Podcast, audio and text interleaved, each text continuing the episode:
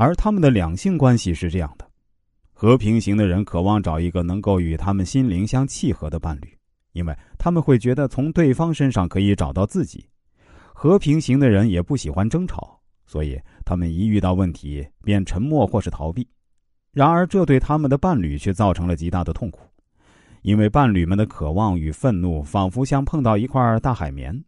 全都吸住却没有消失。这只会让他们对和平型的人淡漠感到更加怨恨。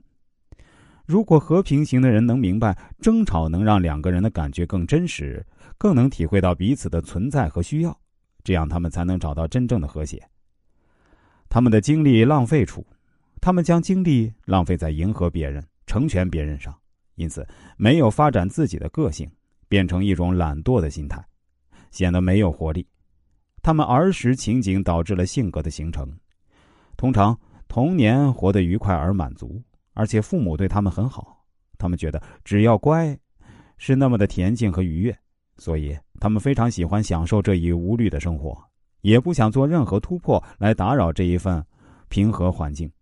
他们总是认同别人，以取得和谐美满。和平型的人根据程度的不同。也分为一般的和平型和不健康的和平型三种，他们各有特点。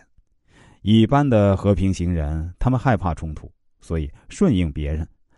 表面上，他们对自己和他人都保持良好的接触，但实际上，他们并非用真实的自我与人接触，而是在屈就于他人的眼光标准下来看待自己，扮演自己的角色。他们觉得自己的存在是为了成全他人，而非成就自己。于是，他们不敢坚持己见，变得没有个性和情绪。他们越迁就他人，就越容易压抑自己的想法。他们总是容忍、顺从别人，轻易的认为对方是对的，或是毫不怀疑的相信某种价值观。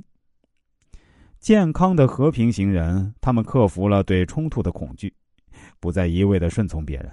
他们已学会了肯定自己，而得到一种真正的难以言喻的平静、祥和与满足。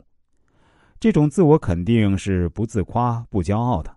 他们无需自吹自擂就能证明自己存在的价值，他们显得自重、自律，而且能真正保持与他们平等的心态，这样能使万物平等，自己与他人一样重要的心态，自然能倾听别人、认同别人。不过，这种认同是出于真实的自我，他们真正能发挥爱别人、接纳别人、察觉别人的感受的力量。